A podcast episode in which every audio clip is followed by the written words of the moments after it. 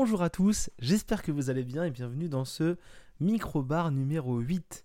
Et oui, et oui, un micro-bar déjà, bah, ça fait plaisir, hein. je me suis permis de euh, d'enchaîner un peu les épisodes. On tente euh, des trucs comme ça, c'est l'été, c'est un peu la folie, on essaye des choses. Microbar euh, numéro 8, après le précédent microbar où on a fait des recommandations de jeux de l'été et aussi une non-recommandation, on va dire, un avis un peu extrêmement mitigé. Aujourd'hui, on va aborder un peu un épisode sur le thème de la famille. Alors, le thème de la famille, parce que si vous avez déjà écouté d'autres podcasts, voilà, je suis papa, il y a plein de choses comme ça. Et du coup, je voulais aborder un peu le truc de la famille. Euh, et donc, euh, on va parler de sujets différents, mais sur le thème de la famille. Donc, voilà, trois sujets aujourd'hui. J'espère qu'on ne se sera pas trop long. On va tenter un truc. Comme je vous ai dit pendant les micro-bars de l'été, il n'y a pas de news euh, dont on ne parle pas. Il y a juste des petites recommandations, parfois des non-recommandations. Peut-être des petits dossiers ou des petits sujets qu'on fera un peu plus tard, on verra. Aujourd'hui, trois sujets. Et on va commencer tout de suite avec le premier sujet. Alors voilà, le premier sujet, je vais pas vous mentir, c'est un film. C'est un film qui traite de la famille. Et c'est un film qui traite de gens qui ont des pouvoirs. Et je vais vous parler aujourd'hui du film Black Widow qui est sorti en juillet 2021 euh, avec à peu près un an de retard euh, dû aux événements du, Covid. Hein. Euh, voilà, du Covid. Et donc c'est un film où on va suivre les aventures de Natasha Romanoff qui va devoir clairement à nouveau affronter des choses comme dans tous les films de super-héros. Même si c'est pas vraiment un super-héros parce qu'elle a pas de, super pouvoir, Natasha Romanoff elle fait quand même partie des, Vengeurs, quoi, des, Avengers. Black Widow, ça se déroule entre Civil War et Avengers 3. Avengers Endgame? Non, je sais plus. Infinity War, non Endgame, je sais plus, voilà, vraiment, je me suis déconnecté du Marvel euh, Cinematic Universe. En gros, donc ça se déroule entre Civil War, là où euh, il y avait euh, une dissension au sein des Avengers entre principalement Iron Man et Captain America. à la base, le vrai Civil War, le vrai comic Civil War, je sais pas si vous savez, petite info comme ça, c'est vraiment une séparation entre euh, les héros, les super-héros qui euh, acceptent et qui sont pour que chaque héros euh, donne son identité secrète et donc soit connu, soit connu par son nom civil à l'image de Iron Man, Tony Stark, et donc les autres comme Captain America qui, qui ne veulent pas que les super-héros donnent leurs identités secrètes même si on connaît l'identité secrète de, Captain America qui est Steve Rogers, bah lui il défend quand même l'intérêt de garder une identité secrète pour les super-héros. Voilà. Dans le Cinematic Universe, en gros, euh, c'est un peu la guéguerre auprès du soldat de l'hiver qui est accusé d'avoir euh, commis un crime, qui finalement n'en a pas commis un. C'est un peu plus bidon du coup, c'est un peu, ça justifie un peu moins euh, cette guéguerre un peu pétée. Et donc, on est juste avant Avengers 3, et donc il vient d'avoir Civil War, et donc euh, Natasha Romanoff euh, se fait un peu oublier, voilà, elle est un peu en fuite, parce qu'elle était du côté de, Captain America. Et voilà, et donc euh, il y a une scène d'intro qui se passe dans les années 80 où on découvre des choses. On voit Natasha Romanoff jeune vers 13 ans, interprétée par la fille de Paul W.S. Anderson et de l'actrice de Resident Evil, et j'avais son nom il y a 30 secondes en tête et je ne l'ai plus, donc euh, voilà, vous, vous retrouverez ça tout seul, je vais chercher ça. Euh, et donc, euh, je cherche dans ma petite tête. et donc, et donc, et donc, Mia Jovovich, voilà, la fille de Mia Jovovich, donc c'est marrant, Ever Anderson, qui interprète le personnage de, Scarlett Johansson quand elle avait 13 ans. Et donc, vous voyez donc ce qui va mettre un contexte dans l'histoire de Black Widow. Black Widow se fait oublier et en fait on découvre qu'elle avait une famille, ouvrez les guillemets, euh, qu'elle s'était attachée à des gens quand elle était plus jeune, parce qu'elle était formée pour être une espionne et donc euh, elle va aller combattre le, euh, elle va aller combattre le grand méchant de sa jeunesse, celui qui a formé toutes ces guerrières, tout ça. Elle va retrouver une sœur de cœur, elle va retrouver un père et une mère aussi de, cœur. Et donc voilà, on va, euh, on va suivre leurs aventures. J'essaie de pas trop spoiler parce que le film est récent. Donc je voudrais pas non plus. Euh, il est sorti au cinéma. C'est l'occasion de retourner au cinéma quand même. Euh, même si on fera peut-être un sujet plus tard pour le cinéma parce que plus le temps passe et, plus j'ai du mal avec le cinéma. Mais voilà, donc on suit on suit euh, du coup euh, tous ces personnages là. Il y a euh, David Arbor qui, joue le, père de cœur de, de, Scarlett Johansson et donc lui il est le personnage de Red Guardian. mon accent anglais est fantastique et donc c'est un peu un Captain America à la sauce russe du coup et donc c'est un mec un peu qui a pris du poids et tout et qui est bedonnant, qui raconte plein d'histoires sur comment il s'est soi-disant battu avec avec Captain America qui était en fait enfermé sous la glace et voilà qui a un peu une, force aussi un peu ouf euh, il y a sa petite sœur aussi, euh, qui est l'actrice qui avait joué dans, dans Midsommar. Euh, Push, parce que je, je prépare pas mes sujets, je le prépare pas toujours. Donc voilà, qui est vraiment un super personnage, très très cool. moins dans le Florence Pug, Florence Pug du coup qui est moins dans le dans, le, dans le physique, dans le, dans le poseur que, que Scarlett Johansson, qui est plus dans l'efficacité, ce qui est pas mal, franchement, c'est assez kiffant. Et du coup voilà, donc on va suivre l'aventure de, on de, Scarlett Johansson et donc euh, on a aussi euh, Taskmaster qui est un ennemi un peu de la, de l'univers Marvel qui intervient. Euh, voilà, il y, a, deux trois trucs comme souvent dans des films où, par exemple, il y avait des films où quand vous regardez le générique de début, vous voyez le nom d'un acteur et cet acteur-là, vous le voyez jamais dans, le film, jamais, jamais, vous le voyez pas, vous le voyez pas, vous dites. Hmm, peut-être qu'on m'a un peu eu quoi. Voilà, et bah là dans ce film là, ça arrive, vous voyez le nom d'une actrice, vous la voyez jamais et vous faites hmm, oh, peut-être qu'on m'a un peu eu. ça, c'est des trucs qui sont un peu nuls. J'essaie de pas spoiler. Vraiment, je vous parle d'un truc. Mais voilà. Euh, Black Widow, c'est un film sympa, mais pour faire une conclusion un peu rapide, euh, c'est un film qui arrive trop tard. C'est un film qui aurait dû se dérouler chronologiquement, euh, qui aurait dû sortir chronologiquement au même moment que sont sortis, au même moment où il se déroule en fait.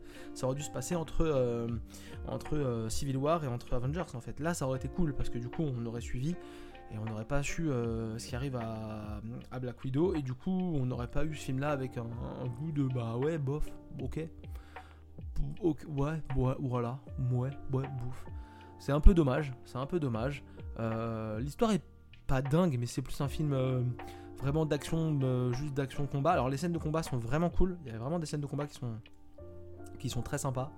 Il y a de l'humour c'est plutôt plutôt agréable. Voilà, après, voilà, les trucs qui me gênent, je vous l'ai dit, ça arrive trop tard. Il y a, enfin, moi, je veux bien qu'on joue sur le physique de Scarlett Johansson. Elle est, très jolie. Mais arrêtons de placer la caméra dans son dos au niveau de son boule non-stop pendant tout le film. Ils font que ça. C'est-à-dire qu'ils l'ont mis en pantalon euh, moulant et ils mettent la caméra au niveau de ses hanches non-stop. Et en fait, on a des plans où on voit son cul tout le temps on n'a pas besoin de ça en fait. Il y a un côté racoleur qui est vraiment gênant, euh, qui, voilà, ça, me, ça me fatigue. J'avais envie de vous parler de ce film-là parce que c'est un film de super-héros, ça traite de la famille, ça avait toute sa place dans un podcast euh, sur la famille, puis ça permettait d'avoir des sujets un peu euh, différenciants. Donc voilà.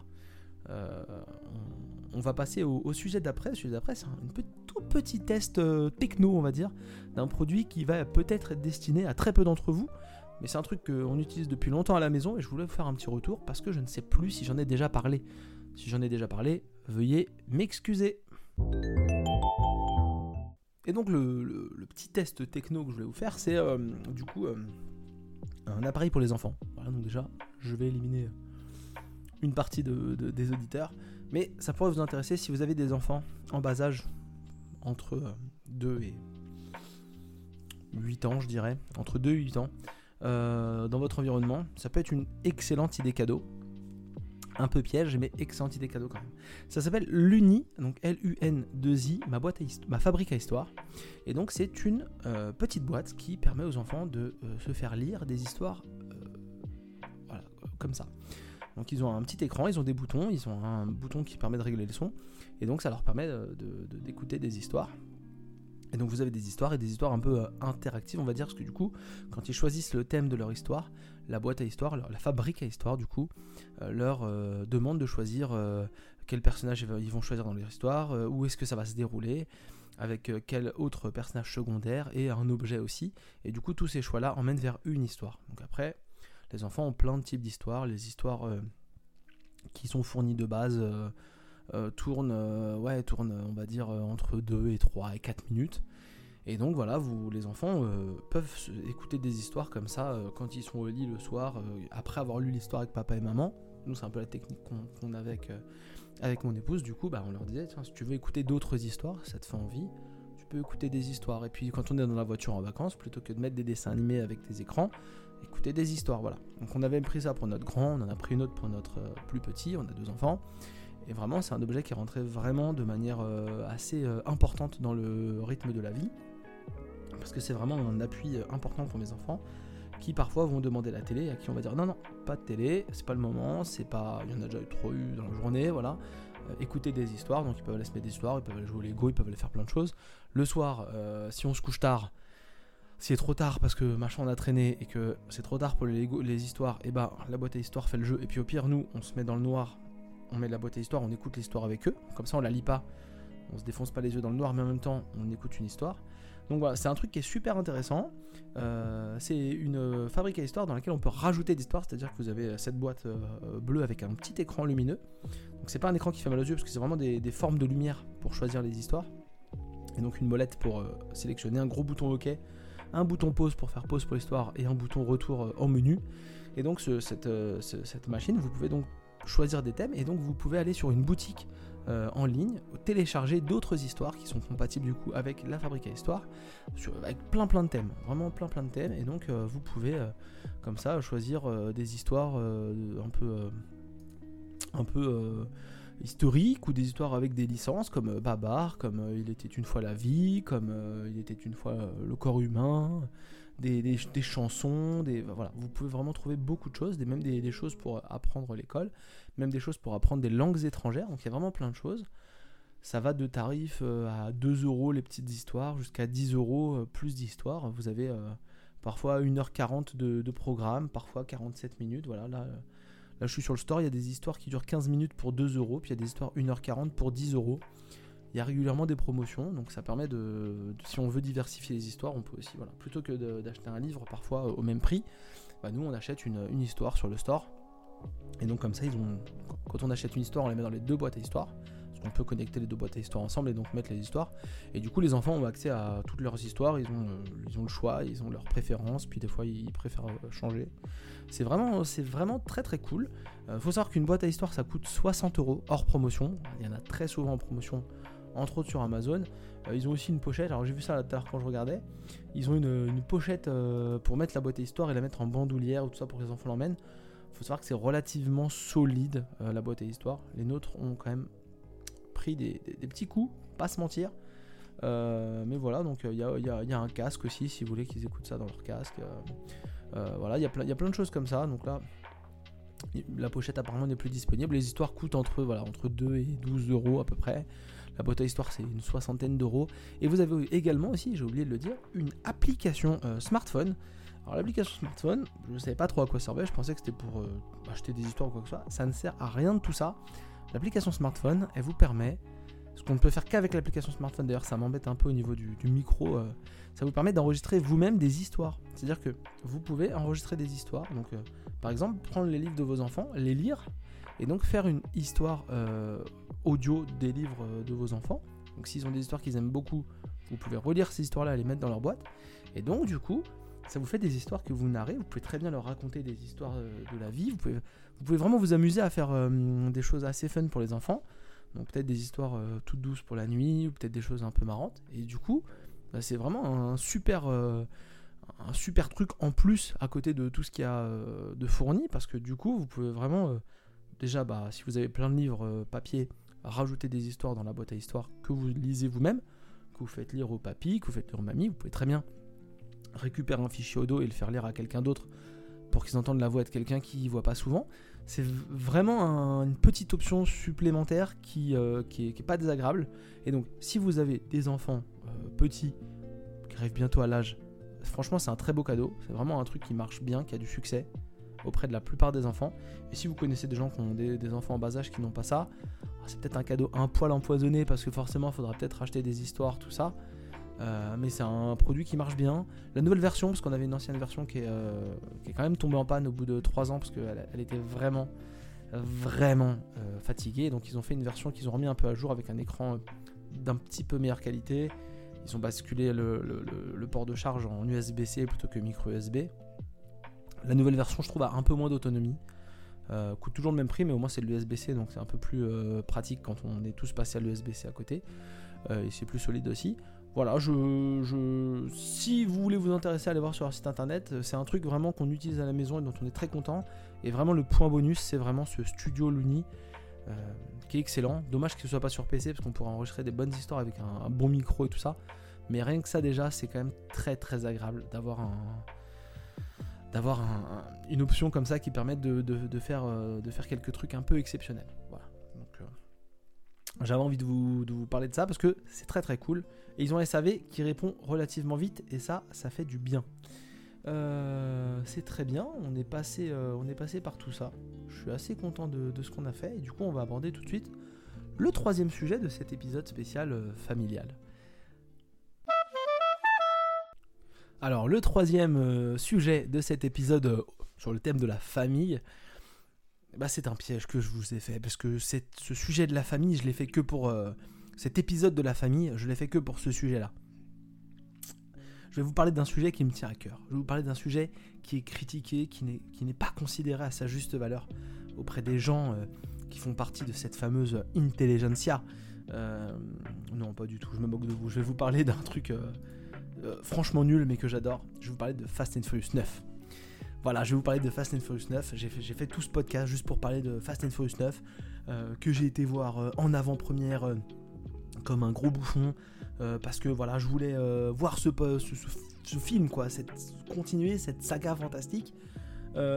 Et, fantastique à plus d'un titre. Voilà, je voulais parler un peu de, Fast 9 et aussi de, la saga parce que du coup, parce que du coup c'est un, truc qui, qui est, enfin, faut se rendre compte que ça tient presque du miracle euh, là où ils en sont avec cette série là et il faut se rendre compte que que les goûts des gens sont, franchement nuls. À moins qu'ils soient tous dans, le même état que moi euh, on est franchement un public assez merdique. C'est le dixième film de la franchise qui date de d'il y a 20 ans voilà. Donc ils ont fait quasiment en moyenne un film tous les deux ans. C'est déjà pas mal je trouve personnellement une moyenne d'un film tous les deux ans. Pour une série qui a commencé un peu comme ça je pense que ça devait être un film unique, parce que quand on voit par où ça va, euh, je suis pas sûr qu'il y a 20 ans, ils avaient prévu, c'était pas la Marvel, quoi. Ils n'ont pas prévu d'aller où on est maintenant. Euh, on suivait du coup euh, l'histoire d'un policier infiltré dans un groupe de gens qui font du tuning et des courses de voitures illégales.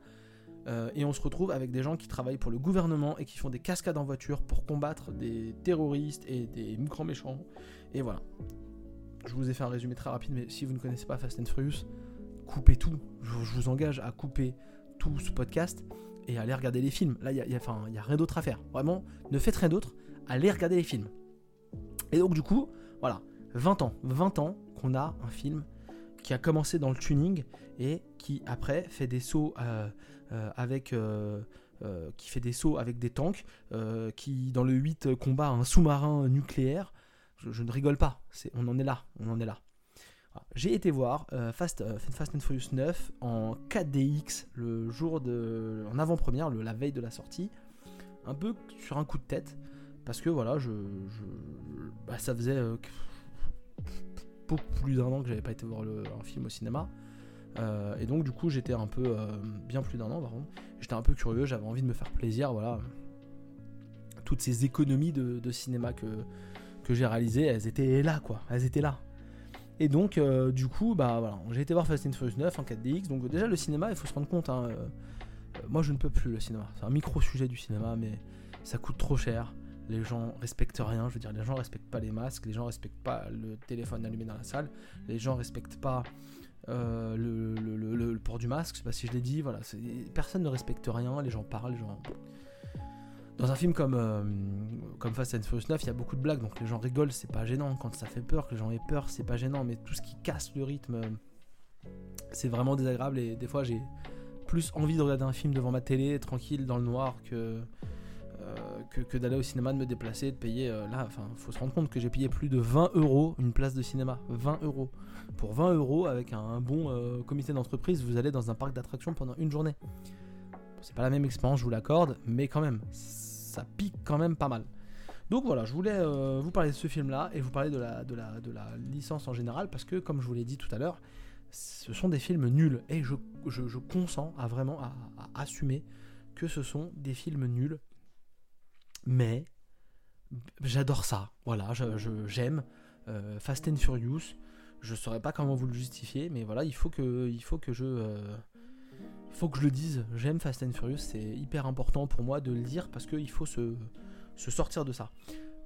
depuis euh, Fast and Furious 5, on est rentré vraiment dans une, dans une dynamique autre parce qu'en fait, Fast and Furious 1, c'était un film pas très bien à base de tuning. Le, le 2, c'était un film vraiment pas bien à base de un peu truc policier, machin, tout ça. Euh, le 3, c'était Tokyo, euh, donc ça n'avait plus rien à voir avec la, série. Il nous a fait un peu une Halloween. Vous voyez, Halloween 1 euh, et Halloween 2, ils ont commencé à vouloir partir ailleurs, et puis après, ils ont recollé avec, avec, avec le, méchant, le méchant du, premier. Et là, ils ont fait pareil. Ils ont pris d'autres personnages, et puis finalement, ils ont recollé avec les personnages du, du premier. Fast and Furious 4, on recollait, on commence à recoller un petit peu avec le truc. Fast and Furious 5, là, on ramène The Rock, on se fait kiffer, on fait des gros trucs qui tabassent. Euh, le 5 est vraiment un film que j'apprécie beaucoup, mais, mais sincèrement. C'est-à-dire que je, sais que c'est trop, mais j'aime quand même le 5 vraiment avec beaucoup de plaisir. Et donc, c'est un peu une licence euh, qui, commence à tomber dans les mêmes euh, dynamiques que chez Marvel. Par exemple, là, j'en ai pas parlé dans Black Widow parce que de tête, c'est pas trop le cas. Mais on abordera certainement le coup des, séries Marvel de Disney euh, il faut savoir que chez Marvel, ils ont tendance un peu à rester toujours dans l'autocitation, c'est-à-dire qu'ils restent un peu dans leur univers. Et quand ils vont vous présenter un nouveau personnage, ce nouveau personnage, il y a une chance sur deux qu'il soit lié directement ou indirectement à un autre personnage que vous avez déjà vu précédemment. Voilà, c'est le, principe d'une licence qui a un peu envie de, tourner sur elle-même. Dans le Marvel Cinematic Universe, il n'y a que ça. Ce personnage-là, hmm, si je l'ai pas déjà vu, il est lié à quelqu'un. Ah, ok, d'accord. Et lui, ah non, lui, ok. Et oui, lui aussi, il est lié. Voilà, c'est. Enfin. Euh, WandaVision euh, m'a tué de ce côté-là, c'était trop. On en reparlera plus tard, mais voilà. Et là, en fait, et eh bah, ben, Fast and Furious, c'est exactement la même chose. Ils ont besoin de rajouter des nouveaux personnages, mais en même temps, toujours de ramener d'anciens personnages. Et là, le côté magnifique, la spécialité de Fast and Furious, c'est que personne ne meurt dans Fast and Furious. C'est-à-dire que vous mourrez dans Fast and Furious 3, vous êtes vivant dans Fast and Furious 7. Vous mourrez dans le 5, vous êtes vivant dans le 9. Vous mourrez dans le 1, vous êtes vivant dans le 12. Il n'y a pas de règle. Il n'y a pas de spoil dans ce que je dis. Hein. C'est-à-dire qu'on a vu sans cesse revenir des personnages qu'on croyait morts et qui sont revenus. Il n'y a pas de voilà, il n'y a pas de règle. Et il pousse toujours, voilà, toujours les potards plus loin de l'autocitation. Il ramène même des tout petits rôles qu'on a vus précédemment. Ils les font revenir pour un tout petit rôle. Euh, il, ramène, euh, des grands acteurs. Enfin, on a on a passé une étape. On a passé une véritable étape à partir du moment où, euh, dans, les, dans les Fast and Furious, ils ont ramené des personnes comme, comme Kurt Russell, comme Hélène Mirren. Je veux dire, là, on a passé une étape. On a vraiment passé une étape. Euh, parce que bah, ce sont des acteurs qu'on ne s'attendait pas à voir dans une licence euh, comme, euh, comme Fast and Furious. Dernièrement, il y a quand même des, gens plutôt cool qui sont arrivés chez, chez Fast and Furious. On a quand même Charlie Theron depuis Fast and Furious 8 qui joue, sans vous spoiler, une grande méchante. Voilà. on, a, bah, on a quand même Jason Statham et The Rock, quand même, qui sont des méga stars qui sont arrivés dans la licence, et je pense qu'ils ont aidé la licence à, un peu explosé. Voilà. Mais jamais de, jamais de manière euh, euh, dans le résultat. C'est pas une, voilà, c'est la, formule, elle est captée depuis le 5 avec euh, grand plaisir. Donc 5, 6, 7, 8, 9. Voilà, on est quand même sur 5 films. 5 films, je, laisse un blanc, hein, qui sont quasiment conçus sur la même base. Une base bien rodé sur lequel on va dire toujours plus loin. toujours plus loin.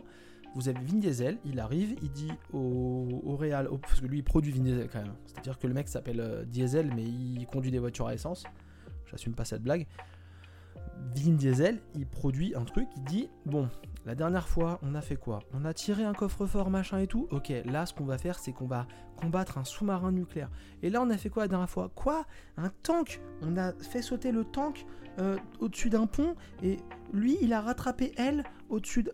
Ok, et bah là, maintenant, et bah on va utiliser des aimants. Fast and Furious 9, vous avez un truc avec des aimants, c'est très stylé.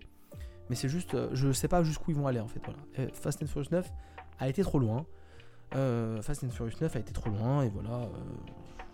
je, peux rien dire de plus. Je suis, Je suis, je suis, je suis, voilà, je suis. euh, le souffle coupé, les mots me manquent, euh, voilà. Je ne vous spoilerai pas ce film que je veux que vous alliez voir. Vraiment, il faut regarder les Fast and Furious. Euh, et pas d'un regard où on se dit ah tout est très bien. Si vous kiffez, tant mieux. Moi, je, je- c'est vraiment mon plaisir coupable par excellence. Fast and Furious, c'est mon plaisir coupable par excellence. On va revenir au Fast and Furious 9 quand même pour parler un peu du, film. Euh, plusieurs choses dans Fast and Furious. La première, euh, c'est la première fois vraiment qu'on a euh, des flashbacks. C'est-à-dire qu'on a tellement des flashbacks remontés dans le temps que ce sont des, de- d'autres acteurs. Un autre acteur qui joue Vin Diesel parce que bah il pouvait pas le rajeunir à ce point-là. Ils n'ont pas le budget certainement rajeunissement en FX de, Marvel et tout ça. Mais du coup voilà, donc vous avez des, personnages qui, qui- on revient sur la jeunesse, la, la- jeunesse, il est jeune adulte quoi de, de Vin Diesel et ce qui est arrivé à son père. On découvre, si vous voyez la bande annonce, ce n'est pas du spoil, mais il faut que je dise que finalement euh, Toretto, eh bah il a un frère. Voilà, on n'a jamais su qu'il avait un frère. Euh, et bah dans Fast and Furious 9, au bout de 10 films, vous savez euh, que euh, Dominique Toretto a un frère.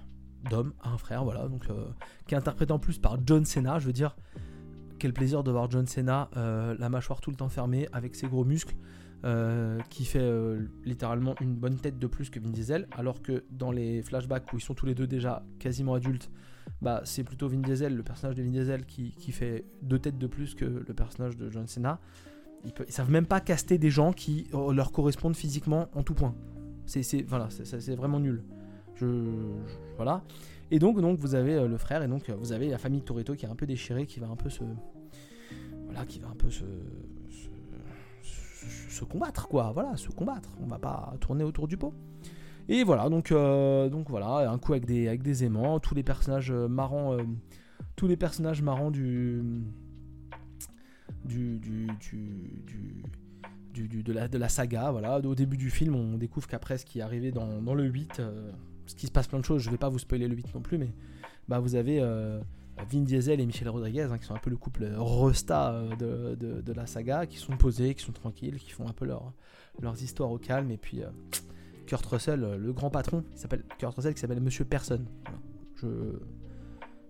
On peut pas faire plus fin, je veux dire, enfin à un moment donné, plus fin, c'est transparent. Il s'appelle Monsieur Personne. Et bah il a eu un problème, et donc, bah, Monsieur Personne a eu un problème, mais eux, ils ont une vie posée, il n'y a aucune raison qu'ils aillent l'aider. Bah si, ils vont quand même l'aider. Et donc ils vont quand même l'aider, ils vont prendre euh, des Ford Mustang et des motos et tout ça, et, ils vont euh, dans la jungle d'un pays euh, sud-américain où c'est la guerre, et puis ils vont essayer de le retrouver.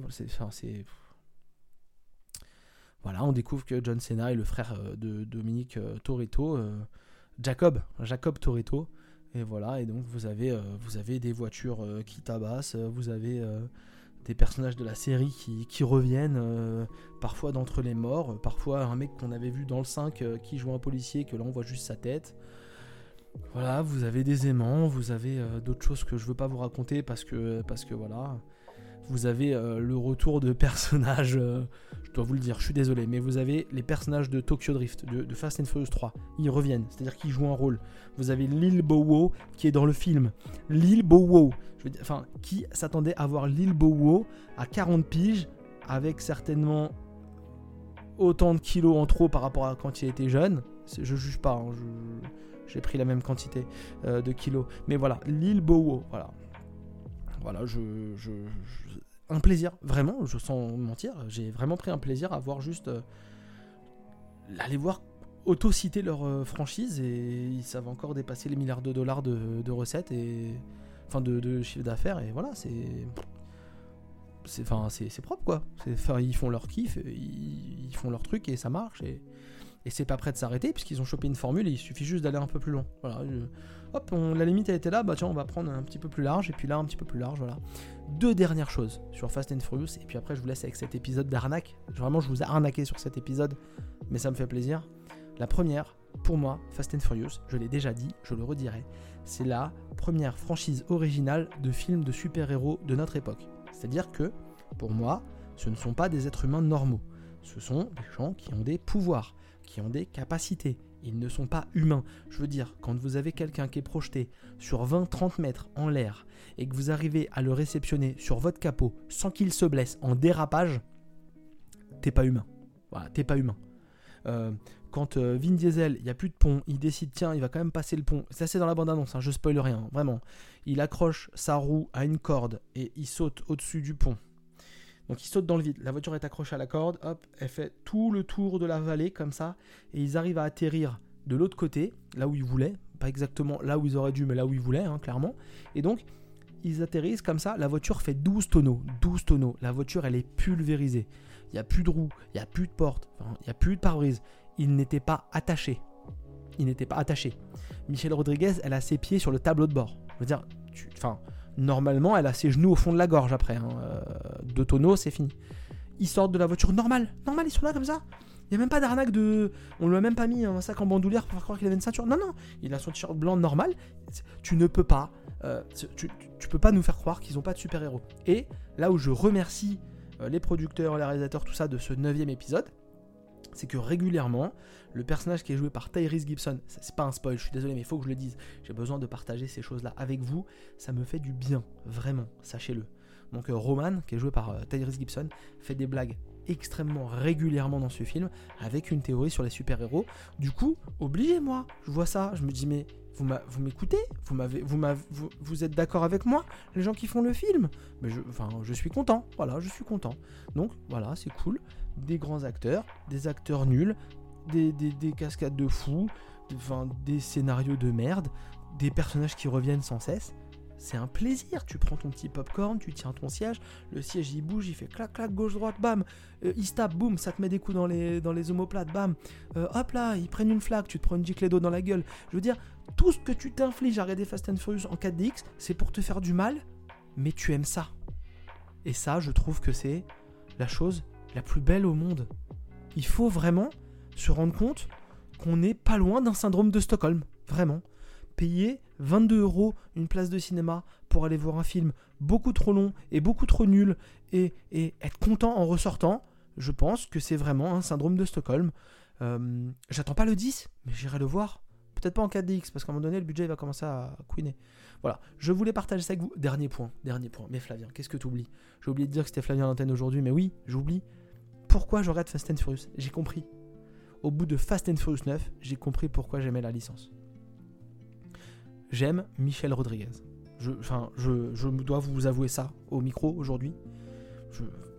j'aime Michel Rodriguez. Je, enfin, je, c'est un aveu qui, peut paraître euh, extrêmement inquiétant ou qui peut vous laisser perplexe, mais voilà. Euh, cette actrice, je la trouve trop cool. Je, je l'ai toujours aimée et je, je, la trouve trop cool. Je l'ai toujours aimée dans les Fast and Furious, même dans le 1 où, elle est nulle. J'aime Michel Rodriguez euh, dans Resident Evil 1. Enfin, elle est stylée. J'aime euh, Michel Rodriguez dans, Avatar. Dans Avatar, le pilote d'hélicoptère, c'est trop bien. J'aime Michel Rodriguez dans Machete. Mais qui n'aime pas Michel Rodriguez dans Machete? Je, vous le demande. Je tente un truc, mais je pense que personne ne sera contre. Franchement, Michel Rodriguez, elle est vraiment trop cool. Enfin voilà, euh, et, je pense que c'est vraiment pour Michel Rodriguez que j'aime, euh, bah, que j'aime, euh, que j'aime Fast and Furious. D'ailleurs, par de Michel Rodriguez, regardez le film Les Veuves, qui est certainement pas un très grand film, qui date de 2018, réalisé par Steve McQueen, avec Viola Davis et Liam Neeson. Les Veuves, un film que j'ai franchement, personnellement beaucoup aimé. Clairement pas au niveau d'un Fast and Furious, je veux dire, c'est il y, a quasiment rien au niveau de Fast and Furious, mais vraiment voilà, les veuves, allez voir. Et vraiment, sincèrement, euh, je pense vraiment que j'aime euh, Fast and Furious parce que on a Michel Rodriguez. J'ai regardé tout le film en me disant, j'adore Michel Rodriguez. Elle a changé de coupe de cheveux et vraiment, j'étais content de voir Michel Rodriguez. J'étais content de, de la voir sortir des répliques de merde comme euh, elle est en moto comme ça et tout. Et, Dominique Toretto, il dit, hey, je sais plus comment tu t'appelles, bidule, sois prudente. Et Michel Rodriguez, elle dit quoi? Parce que là, on se dit, c'est chaud. Non, elle dit, eh, le meilleur moyen de se blesser, c'est d'être prudent. Et elle accélère sur sa moto. Voilà, je, devant tant de. Enfin, je veux dire, je vous l'ai dit tout à l'heure, hein, des, trucs aussi, aussi fins comme ça, ça tu, tu peux pas, je veux dire, ça m'embête vraiment que ce soit pas des films qui soient tous les, tous les ans euh, aux Oscars, aux Césars. Euh, enfin, il devrait remporter les effets spéciaux, le scénario, la réal. Vin Diesel, il devrait être meilleur acteur tous les ans. Tous les ans. Et pardon, mais Michel Rodriguez, euh, là, elle le mérite. Elle le mérite largement. Voilà, je vous, ai partagé vraiment un truc. Je crois que j'ai crié dans le micro à un moment donné. Pardon pour vos oreilles. Mais voilà, donc euh, Fast and Furious, allez-y. Le 9 n'est clairement pas le meilleur épisode. Euh, c'est potentiellement très nul même euh, en termes de qualité cinématographique, mais c'est un plaisir de retrouver ces personnages-là. Et ne serait-ce que pour voir Michel Rodriguez dans un film d'action, vous n'avez pas le droit de faire autre chose que d'aller voir Fast and Furious 9 parce que c'est la vie. Voilà. C'était Flavien pour euh, ce micro-bar euh, bah, numéro 8, si je ne m'abuse. Euh, micro-bar sur la famille, ce sera le titre de l'épisode. N'hésitez pas à nous retrouver sur Twitch, un jour peut-être, sur Twitter, sur Instagram. Mathieu poste des photos et on attend vos avis quand vous voulez. C'est avec un grand plaisir qu'on les lira et même qu'on vous répondra, sincèrement. je vous dis à très vite pour un nouvel épisode de Microbar. Je ne veux pas m'engager sur un rythme, mais on tient un truc un truc. À très vite, passez un bel été et je vous dis à très bientôt. Salut